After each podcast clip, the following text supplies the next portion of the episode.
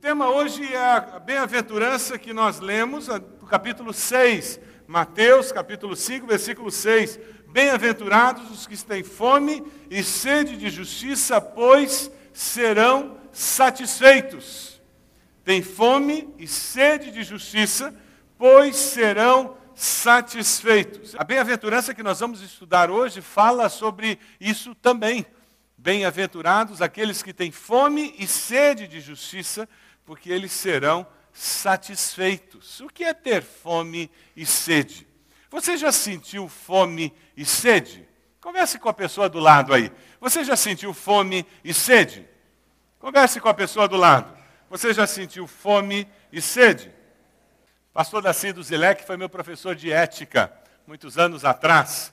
E quando nós estávamos estudando sobre essas questões de fome, ele fez uma afirmação que eu nunca mais esqueci. Ele disse que nós no Ocidente, a quantidade de pessoas que já experimentaram fome deste lado do mundo é muito pequena, segundo a afirmação dele. Ele disse: o que a maioria de nós sentiu não é fome, é vontade de comer. Porque existe comida demais desse lado do mundo. O que nós sentimos é vontade de comer. O que nós sentimos é vontade de beber. E ele fez uma afirmação, ele disse: sente fome aquela pessoa que fez uma refeição hoje, não ficou satisfeita, e logo quando passar o efeito dessa refeição incompleta, ela vai ficar pensando: será que vai ter comida amanhã? Porque ela não tem certeza se amanhã ela terá uma refeição. Esta pessoa sente fome. Quando Jesus fala sobre fome e sede para seus ouvintes ali no Sermão do Monte, ele fala com pessoas que sabiam o que era fome. Naquela região, as pessoas comiam carne uma vez por semana quando comiam. Era comum eles fazerem apenas uma refeição por dia. E era comum não ter uma refeição no dia seguinte. Ele falava com pessoas que consideravam a água como um bem precioso demais, difícil de conseguir. Até hoje, a água é considerada uma das coisas mais preciosas naquela região do mundo. Então, quando Jesus fala bem-aventurados os que têm fome e sede, ele fala com pessoas que sabem o significado de ter fome e sede. Ele fala com pessoas que têm fome e sede de comida e bebida, e não de justiça. E ele usa esses sentidos naturais daquelas pessoas para passar um conceito que vai além das necessidades físicas. A Bíblia, na linguagem de hoje, traduz esse, essa bem-aventurança dizendo: Felizes as pessoas que têm fome e sede de fazer a vontade de Deus. Ela traduz justiça por fazer a vontade de Deus. No original, as palavras fome e sede são palavras que denotam um desejo intenso. Não é simplesmente vontade de comer, é algo mais existencial. É interessante porque, ao lermos essa bem-aventurança, no versículo 6 do capítulo 5, se você não está com a sua Bíblia aberta, por favor, abra lá, Mateus capítulo 5, versículo 6. Mateus 5, 6. Leia essa bem-aventurança. O Senhor, ele nos fala de uma maneira muito simples: bem-aventurados os que têm fome e sede de justiça, pois serão satisfeitos. Onde está o foco do que o Senhor está falando? O foco não está em ser justo, porque justo ninguém é, e Jesus sabia disso. O foco não está em ser justo, mas em ter fome e sede mas em ter fome e sede de justiça. A afirmação de Jesus, a preocupação dele, é em que os seus discípulos tivessem fome e sede de justiça, e não em que fossem justos. O foco está em buscar existencialmente a justiça de Deus na minha vida. O foco está em buscar existencialmente a justiça de Deus na sociedade. Jesus estava vendo pessoas famintas famintas de comida, de, desejosas de beber, mas pessoas que não estavam buscando uma sociedade melhor, uma vida mais justa. A fome espiritual deve ser característica do povo de Deus. Nós já descobrimos que a ambição material, o ter, para aparentar ser, não satisfaz a nossa vida. Jesus fala que buscar primeiro o reino de Deus é o que dá sentido à vida, é o que dá sabor à vida. Aqui, de uma maneira diferente, ele está dizendo, é o que traz satisfação à vida, é o que nos farta. Em outras traduções, ao invés de dizer que aqueles que têm fome e sede de justiça serão satisfeitos, outras traduções dizem serão fartos. No Natal, eu acho que você se sentiu farto, né? Depois da ceia de Natal, não é verdade? Farto. Difícil de levantar. Alguns tiveram até que abrir o cinto, de tão fartos. E ele diz: nós precisamos estar fartos de tanto que nós buscamos ver a justiça de Deus permeando nossos relacionamentos, permeando as nossas negociações, permeando as nossas ações, tanto ver a vontade de Deus manifesta na nossa sociedade.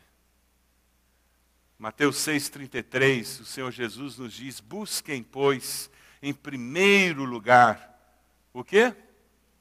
O reino de Deus e a sua justiça e o que, que vai acontecer? Todas essas coisas vos serão acrescentadas. Existem três aspectos básicos para a ideia, o conceito de justiça na Bíblia. Eu queria que nós gastássemos algum tempo entendendo o conceito de justiça quando nós lemos ele na Bíblia. O primeiro deles é a ideia de justiça legal, é o conceito de justificação. É um relacionamento certo com Deus. Eu sou justificado em Cristo. E assim eu tenho um relacionamento certo com Deus por meio de Cristo Jesus. A nossa justiça vem de Cristo. Nós somos justificados por meio de Cristo Jesus os fariseus, eles tinham muitas dificuldades, e os próprios judeus, porque eles entendiam que era pela lei que eles conseguiriam essa justiça. Eles queriam estabelecer a sua própria justiça, por isso nunca conseguiam tê-la. Nós somos feitos justos pela justiça de Cristo, a justiça legal. Provavelmente não é sobre essa justiça que Jesus está falando aqui. Ele fala sobre a justiça moral é a justiça de caráter, a justiça de uma conduta que agrada a Deus. Ela é uma justiça que contrasta com aquela justiça do fariseu, que busca aparência simplesmente. Lembram do que Jesus fala em Mateus 5:20? Pois eu lhes digo que se a justiça de vocês não for muito superior à dos fariseus e mestres da lei, de modo nenhum entrarão no reino dos céus. Lembra disso? Quando Jesus fala da, de ter fome e sede de justiça, é, é justamente o oposto dessa justiça que os fariseus buscavam. Aqueles túmulos caiados dos quais ele falava, lembram? Uma justiça de aparência, de religiosidade. Os outros devem perceber a minha espiritualidade. Então eu faço uma oração cheia de pompa. Você conhece pessoas que mudam o tom de voz quando oram? Senhor amado. Conhece gente assim? E tem gente que tem até vibrato na oração. Conhece gente assim? Que na hora de orar faz até vibrato. É para ser mais espiritual. Deve ser. É oração de alma penada, gente. Sabe o contraste que Jesus faz quando ele fala sobre fome sede de justiça, ele fala de uma justiça interior, de coração, que mexe com as nossas motivações, e é uma justiça que vai produzir satisfação interior, verdadeira, aquela satisfação que é inquestionável.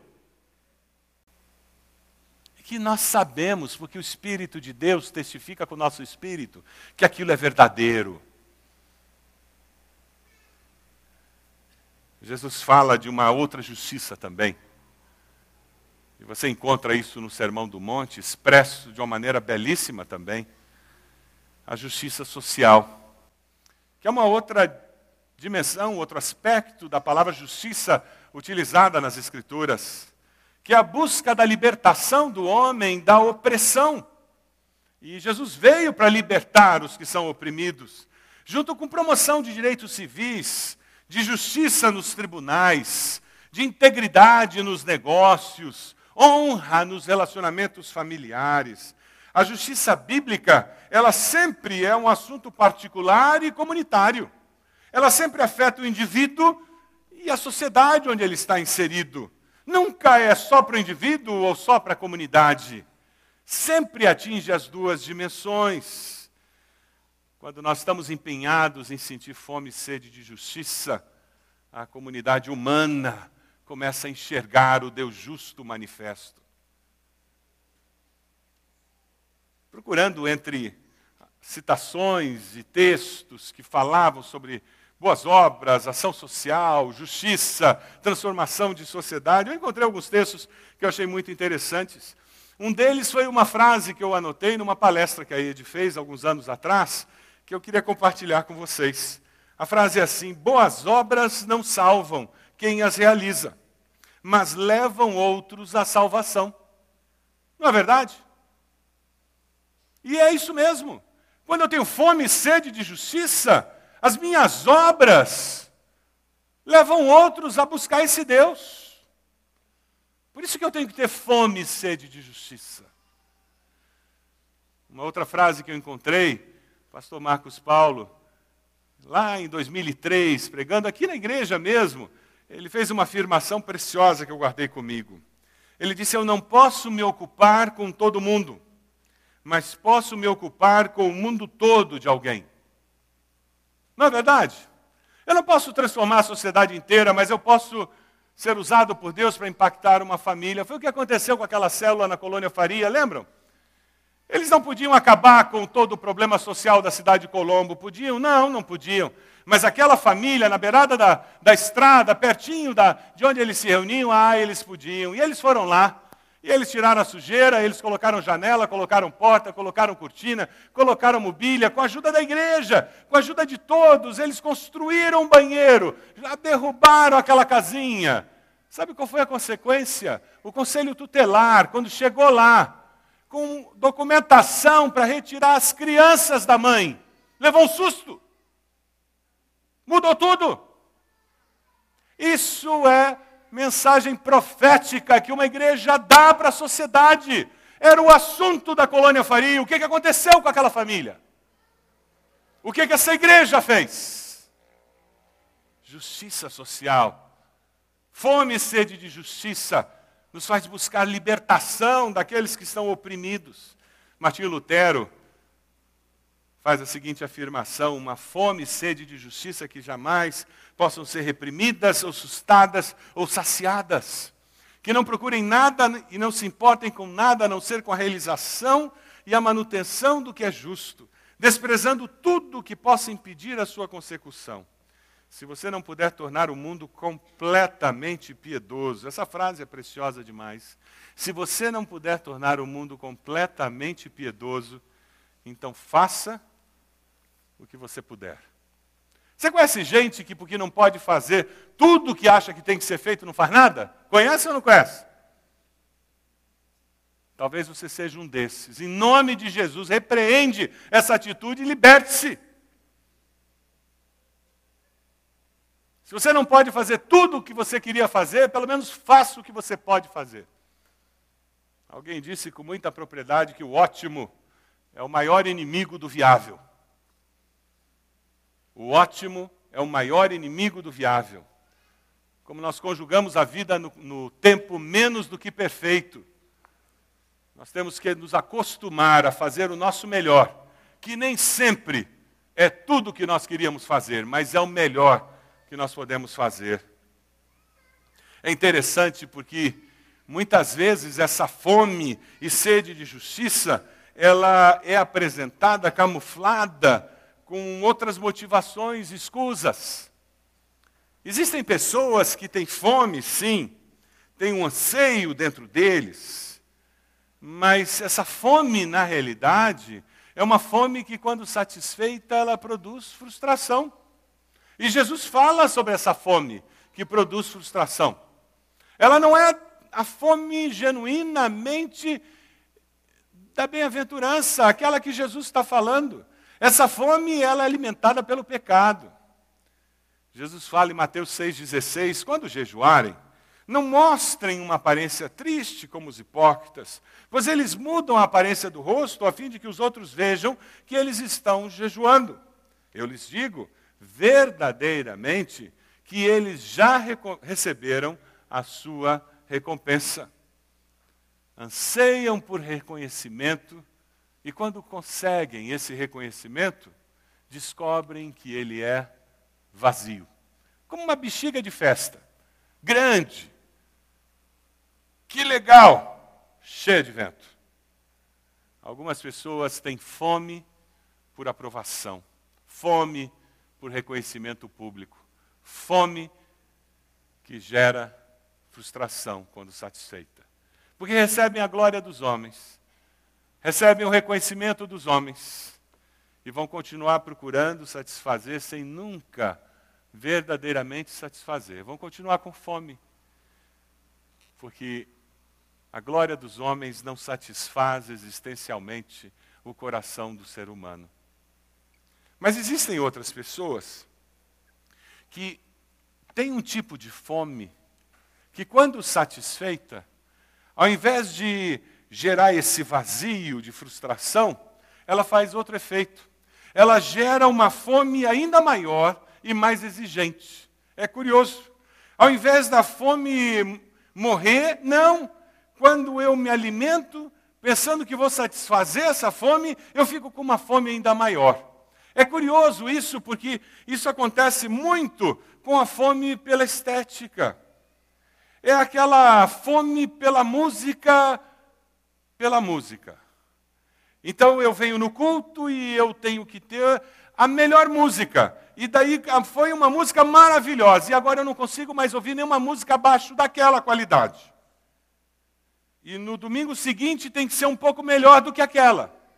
E no outro domingo um pouco melhor do que aquela. Porque eu não aceito nada melhor, nada menor, nada pior. Porque eu tenho fome insaciável pela estética. Eu ouvi aquele pregador e eu não tolero mais nenhum outro pregador, ninguém mais consegue catar, cativar a minha atenção. Eu não consigo ouvir mais ninguém, porque se não é o fulano, se não é o ciclano, não presta. Porque a minha fome é pela, por aquela qualidade. E agora eu bloqueei tudo. E eu, essa fome, ela faz com que eu queira sempre mais. E sempre mais. E eu me torno sempre mais exigente mais exigente e mais exigente. E tem que sempre ter mais cultura, e mais cultura, e mais cultura. Eu perdi a essência do buscar a Deus por buscar a Deus. É aquela pessoa que olha para a igreja como fonte de entretenimento. Ela escolhe igreja como você escolhe um cinema. Ah, mas aquele não tem 3D o ar-condicionado não é tão bom e nem o sistema de som. Eu prefiro o Palladium. E escolhe igreja como, como se fosse clube social. Ah, o que, que essa oferece? Ah, oferece ministério para criança assim, assim, assado, ministério de adolescentes assim, assim, assado. Ah, as cadeiras são assim, assim, assado. Ah, então, eu, mas, mas a outra tem estacionamento, a outra tem uma cantina boa, o almoço de domingo é delicioso e o preço é bom. Ah, mas agora como é que a gente vai escolher? Vamos fazer o seguinte: de manhã a gente vai nessa e à noite nessa. E o pior é que tem gente fazendo isso. Essa fome é insaciável. Isso é vício. Essas pessoas não estão buscando a Deus, elas estão buscando o seu próprio umbigo. Elas estão servindo a si mesmas. Elas não estão servindo ao Senhor. São pessoas que buscam entretenimento religioso e perderam o primeiro amor há muito tempo.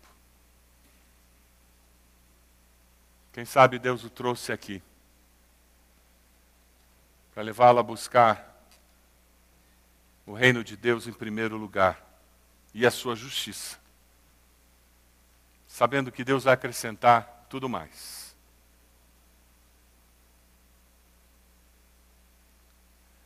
Sabe, é interessante porque quando nós estudamos o Sermão do Monte, a dimensão escatológica da chegada do reino de Deus é muito presente. O reino de Deus chega hoje, mas ele nos prepara para a eternidade. Nós vivemos na tensão do, do já e do ainda não. E as bem-aventuranças contêm essa dimensão escatológica. Jesus leu o profeta Isaías no começo do ministério dele, e ele fala sobre levar justiça, libertação com o seu ministério. Eu queria que nós lêssemos juntos, lá em Lucas 4,16, vai aparecer na tela, Jesus leu uma parte lá de Isaías, 600 anos antes, lá em Isaías 61. Vamos ler juntos o trecho? Ele foi a Nazaré, onde havia sido criado, e no dia de sábado entrou na sinagoga, como era seu costume, e levantou-se para ler. Foi-lhe entregue o livro do profeta Isaías. Abriu e encontrou o lugar onde está escrito: O Espírito do Senhor está sobre mim, porque ele me ungiu para pregar boas novas aos pobres. Ele me enviou para proclamar liberdade aos presos e recuperação de vista aos cegos, para libertar os oprimidos e proclamar o ano da graça do Senhor. Então ele fechou o livro devolveu o assistente e assentou-se. Na sinagoga, todos tinham os olhos fitos nele. E ele começou a dizer-lhes: Hoje se cumpriu a escritura que vocês acabaram de ouvir. Jesus anunciando sobre essa justiça. Que no Sermão do Monte ele diz: Eu quero que os meus discípulos, esses discípulos radicais, esses discípulos que levam a sério essa história de me seguir, eu espero, eu quero, eu sei que eles podem e devem ter fome e sede dessa justiça. Quando nossa igreja toma uma decisão de ir até a Rua 15, fazer aquele projeto Amo Vida, ela estava dizendo: Eu tenho fome e sede de justiça. Como igreja, como comunidade. Os nossos adolescentes se reúnem e sonham uma ação na semana antidrogas. Eles têm uma ideia, um flash mob. Os jovens da igreja dizem: estamos dentro. Graças a Deus. Nós somos uma igreja em que não tem pressão nem tensão entre jovem, adolescente e adulto. Não, é uma igreja em que nós estamos juntos fazendo a obra de Deus. Quando os adultos souberam que os adolescentes e jovens queriam fazer um flash mob na rua 15, o que, é que os adultos disseram? Estou dentro. Você lembra da sensação que você sentiu quando estava voltando de lá? Satisfação interior, não é verdade? é essa bem-aventurança se cumprindo no nosso coração. Final do ano, nossa igreja teve uma oportunidade incrível. Nós recebemos aqui mais de mil pessoas de todo o estado do Paraná. A comissão antidrogas do nosso estado, o governo do estado, reunindo várias secretarias, eles promoveram um congresso para debater políticas públicas de prevenção e de combate às consequências da, do uso de drogas. E eles desenvolveram várias políticas públicas aqui, nessas dependências, neste salão, nas salas lá no primeiro piso. Que privilégio nós, como igreja, sermos hospedeiros de um evento como esse, escrevendo história no estado do Paraná, políticas públicas que vão ser implantadas nas cidades do estado do Paraná. Quando a igreja faz isso, ela está dizendo: Eu tenho fome e sede de justiça. Eu quero ver estruturas demoníacas que aprisionam pessoas, que destroem famílias, sendo derrubadas. Amém? Essa bem-aventurança, ela está sendo, se cumprindo em nós como comunidade, quando nós, como comunidade, abrimos espaço para esse tipo de coisa. Aquele cartaz que está ali, que vocês veem, ele tem uma mensagem muito clara. Você tem a, a logo da nossa igreja no braço e na mão você tem a logo da nossa ONG, uma organização que nós temos para fazer toda a ação social da igreja. O Ministério de Compaixão e Justiça da nossa igreja, ele tem toda a sua ação acontecendo através da ABC Vida. Muitas ações acontecem durante a semana. Centenas de jovens e adolescentes passam por essas dependências. Nós estamos abençoando na região metropolitana muitas famílias, muitas vidas, e você é parte disso, como membro dessa igreja, como pessoa que atua nessa igreja, e nós estamos sendo abençoados por Deus e indo além, através do convênio com a Caixa Econômica, no microcrédito, que é um projeto que Deus tem colocado no nosso colo, sendo o, a organização escolhida pela Caixa Econômica para ser pioneiro na liderança do microcrédito, no treinamento e capacitação. Nós estamos indo para Londrina, estamos indo para Maringá. A nossa ABC está indo dar cursos lá. Privilégio que Deus nos dá.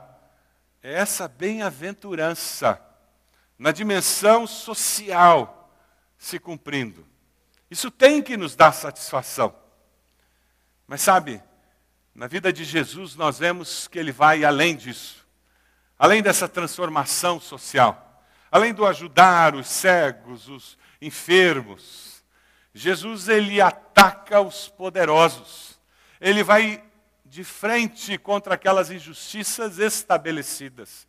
E muitos de nós seremos desafiados a questionar injustiças estabelecidas, expressas em várias situações. Quando isso acontece de uma forma muito clara. Lembra do incidente da purificação do templo? Lá em Marcos 11, capítulo 15 a 17, nós encontramos, chegando a Jerusalém, Jesus entrou no templo e ali começou a expulsar os que estavam comprando e vendendo. Derrubou as mesas dos cambistas e as cadeiras dos que vendiam pombas, e não permitia que ninguém carregasse mercadorias pelo templo.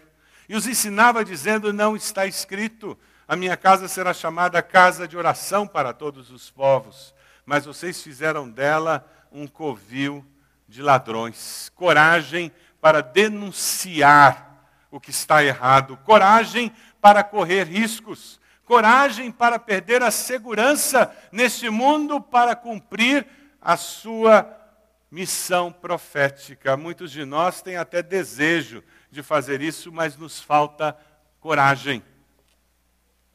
Pode ser que você esteja aqui e você tem visto algo que exige uma palavra profética, uma ação profética da sua parte, denunciando erro, pecado, e você precisa receber de Deus unção para ter coragem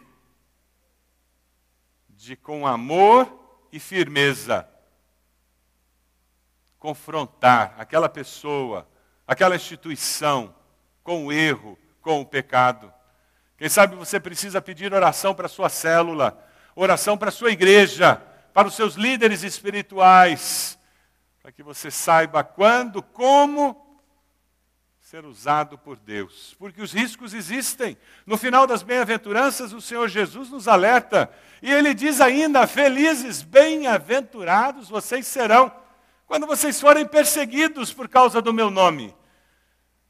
Ser discípulo radical, ser discípulo comprometido com Jesus, não é brincadeira, não, gente.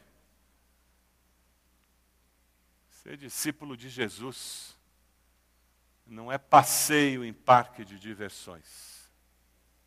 É coisa séria, mas é maravilhoso. Nós vamos ver um vídeo agora que nos mostra alguém que sofreu as consequências de mexer com os poderosos. Eu tenho certeza que vocês devem lembrar da história da irmã Dorothy lá no Pará. Foi morta pelos madeireiros. Mandaram matá-la porque ela falou contra a exploração ilegal, a morte dos camponeses ali. Dê uma olhadinha nesse vídeo.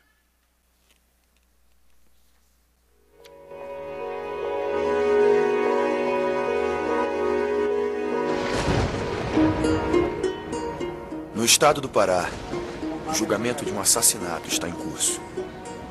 A vítima foi a irmã Dorothy Stang, uma freira norte-americana de 73 anos, conhecida por alguns como o Anjo da Amazônia. Everybody, in a very democratic way, can share in these world's gifts. Por que ela foi baleada seis vezes e deixada para morrer no meio de uma floresta? Aí sempre tem de ter uma pessoa que pega um modo para ensinar para os outros. Tem uma semente, né? Ela não era freira. A Dorothy era uma pessoa mandada ao Brasil como agente do governo norte-americano. Because the kinds of things we did, we were always making somebody angry. Some people are taking off so much of the pleasures of this world, and there's only so much to go around. As ações da irmã foi que matou ela. Que talvez ela seja o anjo de lá, mas ela virou o demônio aqui na região. O que aconteceu naquele dia?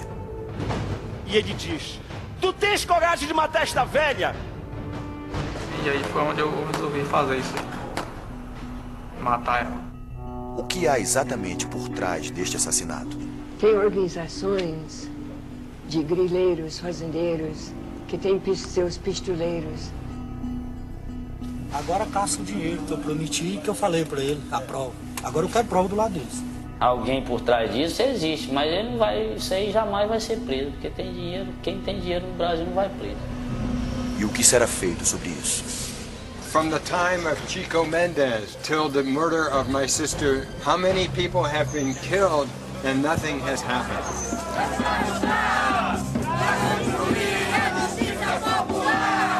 Eu acho que está claro, senhores jurados. Os senhores têm consciência de tudo que está passando aqui.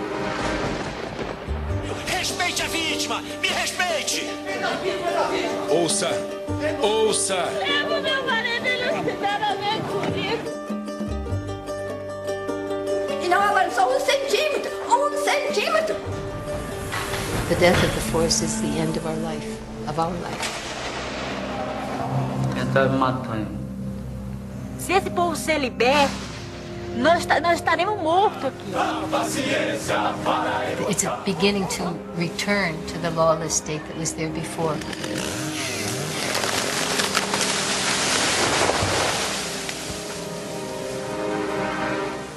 Alguma coisa irá mudar? Porque eles mataram a irmã Dorothy?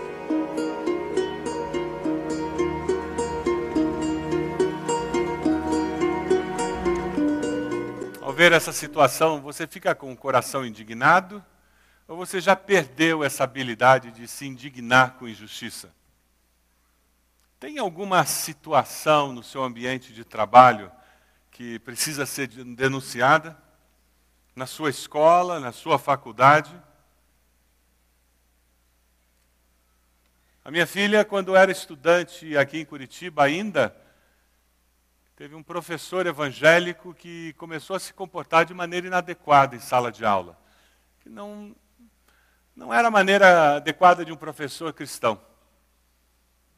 Incomodada, depois de orar um tempo, ela escreveu uma carta para ele, confrontando-o com um comportamento inadequado e dizendo que aquilo não, não era correto para alguém que se dizia filho de Deus. Até hoje, aquele professor é grato por aquela carta. E ele disse que aquela carta foi um marco na sua vida. Alguém o confrontou com as suas inconsistências. Quem sabe você tem impedido Deus de usar sua vida para abençoar alguém e ajudar alguém a mudar de rumo, a parar de subornar ou aceitar suborno. Porque você sabe, mas você não fala nada, você finge que não sabe. Você tem fome e sede de justiça na sua alma? É sobre isso que essa bem-aventurança fala. Viver com fome e sede de justiça. Não é ser justiceiro. Não é ser melhor do que os outros. Mas é ter fome e sede de fazer a vontade de Deus. Você precisa das orações da sua igreja, para que você possa saciar essa vontade, você possa cumprir o projeto de Deus na sua vida? Pois serão satisfeitos, é a promessa de Deus. Na nova linguagem de hoje, pois ele as deixará completamente satisfeitos. Nessa vida, essa fome ela é satisfeita e situações novas surgem, circunstâncias novas surgem e uma nova fome surge colocada por Deus e ela vai ser satisfeita de novo. Mas existirá um dia em que ela será totalmente satisfeita. Quando será isso? Quando estivermos lá no céu. Amém? Aí sim, nunca mais teremos fome, nunca mais teremos sede novos céus, nova terra, onde habita o quê? A justiça. É isso que nos diz a palavra de Deus. Novos céus e nova terra, onde habita a justiça. Porque habita a justiça, não precisaremos mais ter fome nem sede da justiça. Três perguntas. Qual é a fome da sua alma? Você anda com fome da aprovação dos outros? Essa fome que gera frustração? Você vive buscando reconhecimento e tem descoberto um vazio? Por isso você cede em valores, princípios.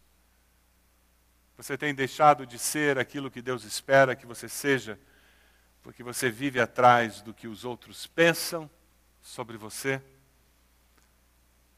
Quem sabe você precisa pedir perdão a Deus hoje e dizer: Deus, tira essa fome de mim. Quem sabe a sua fome é aquela fome da sofisticação, da exigência, cada vez mais perfeição, cada vez mais entretenimento, cada vez mais adrenalina, Cada vez eu tenho que me sentir melhor. Cada vez tem que me oferecer mais. Cada vez eu quero mais. Porque, afinal de contas, é uma fome gerada por um umbigo que é o centro do universo. É a fome do egocentrismo. E você precisa dizer: Deus me perdoa. Eu estou vivendo errado, Deus. Me perdoa. Eu não sou o centro da, do universo. Quem sabe hoje a sua decisão é dizer: Deus, eu quero buscar o seu reino em primeiro lugar e a sua justiça, porque eu quero encontrar satisfação. Aquela satisfação que promove a justiça de Deus. Você poderia fechar seus olhos? Qual a sua decisão nessa noite?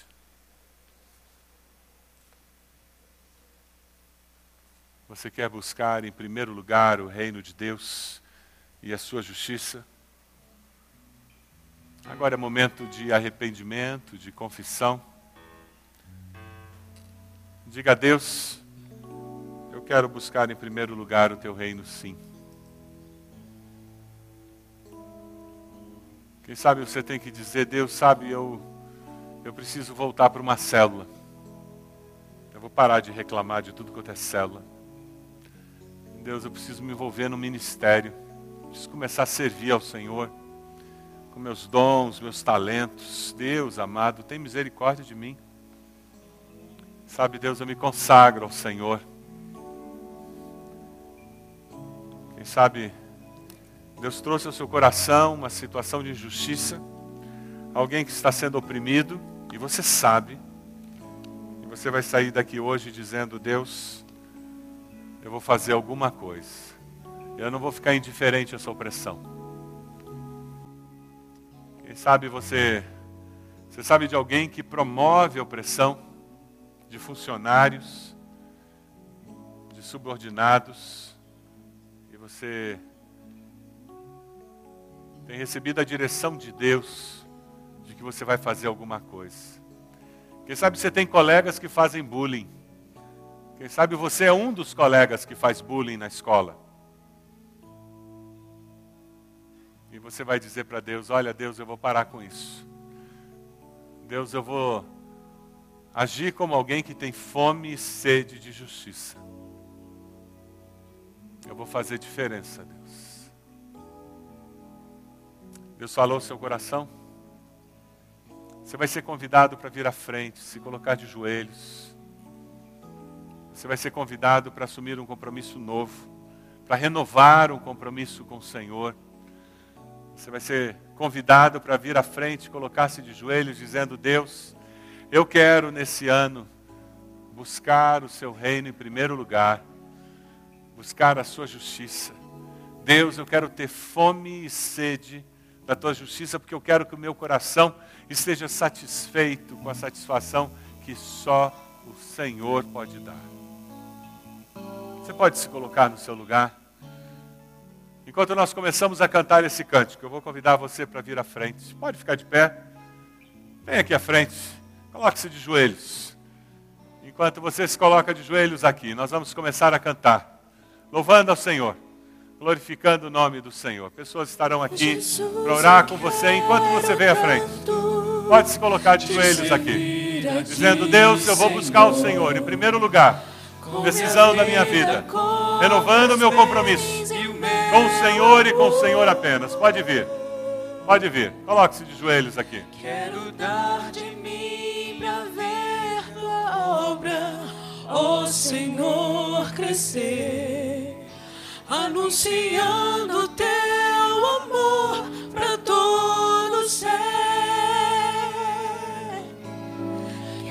te servir, Senhor.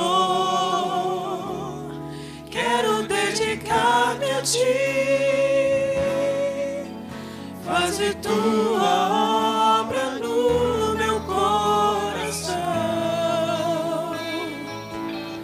Quero te salvar, Senhor.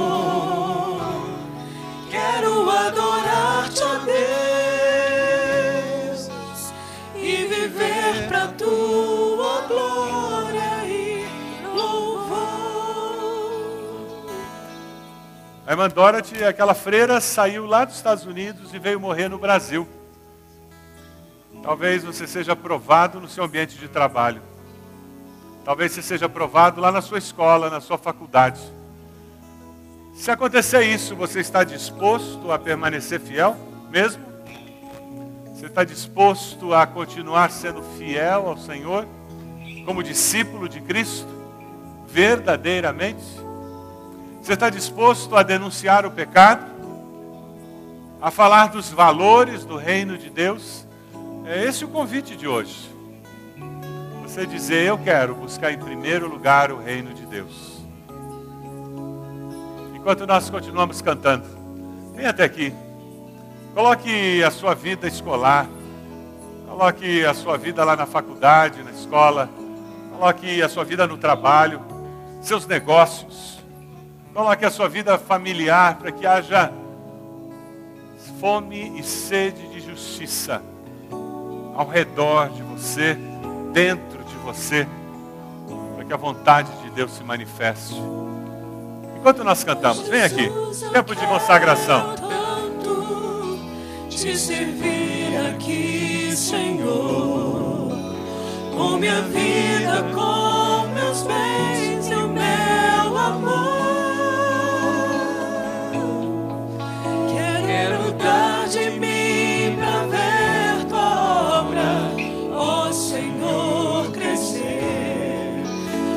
anunciando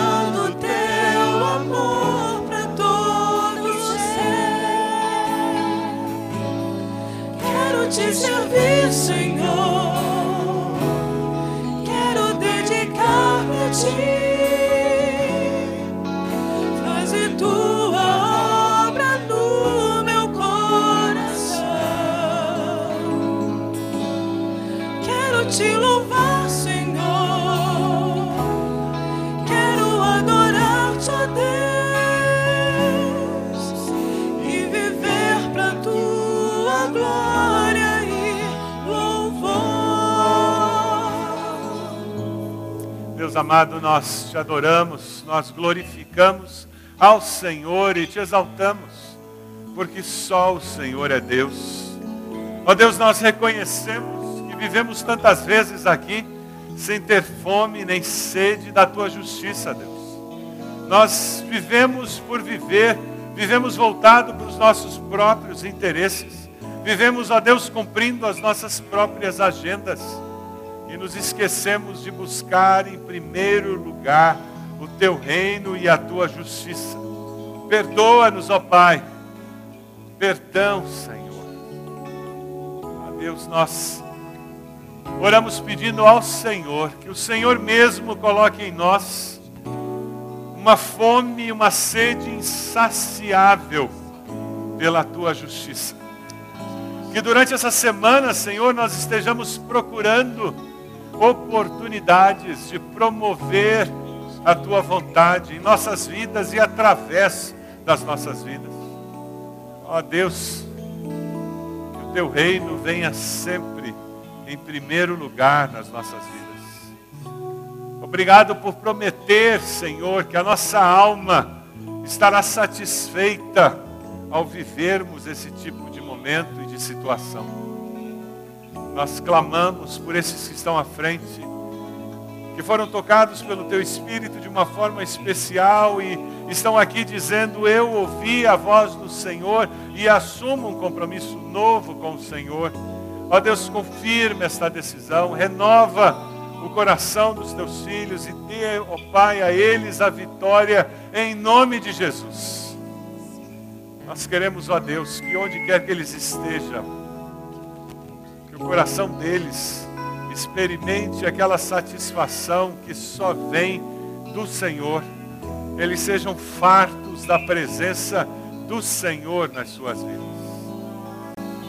Ó Deus, que cada um de nós, ao sairmos para essa semana, possamos sair com essas duas bem-aventuranças que estudamos hoje claramente definidas em nosso coração e nos propósitos do nosso discipulado cristão. Nós queremos sim, Senhor, com humildade e mansidão, viver cada dia. E, Senhor, queremos sim viver com fome e sede da justiça leve com a tua paz. E agora que o amor do Senhor, a graça do Senhor Jesus e as consolações do teu Santo Espírito sejam conosco e com todo o povo de Deus, hoje e sempre. Amém. Amém.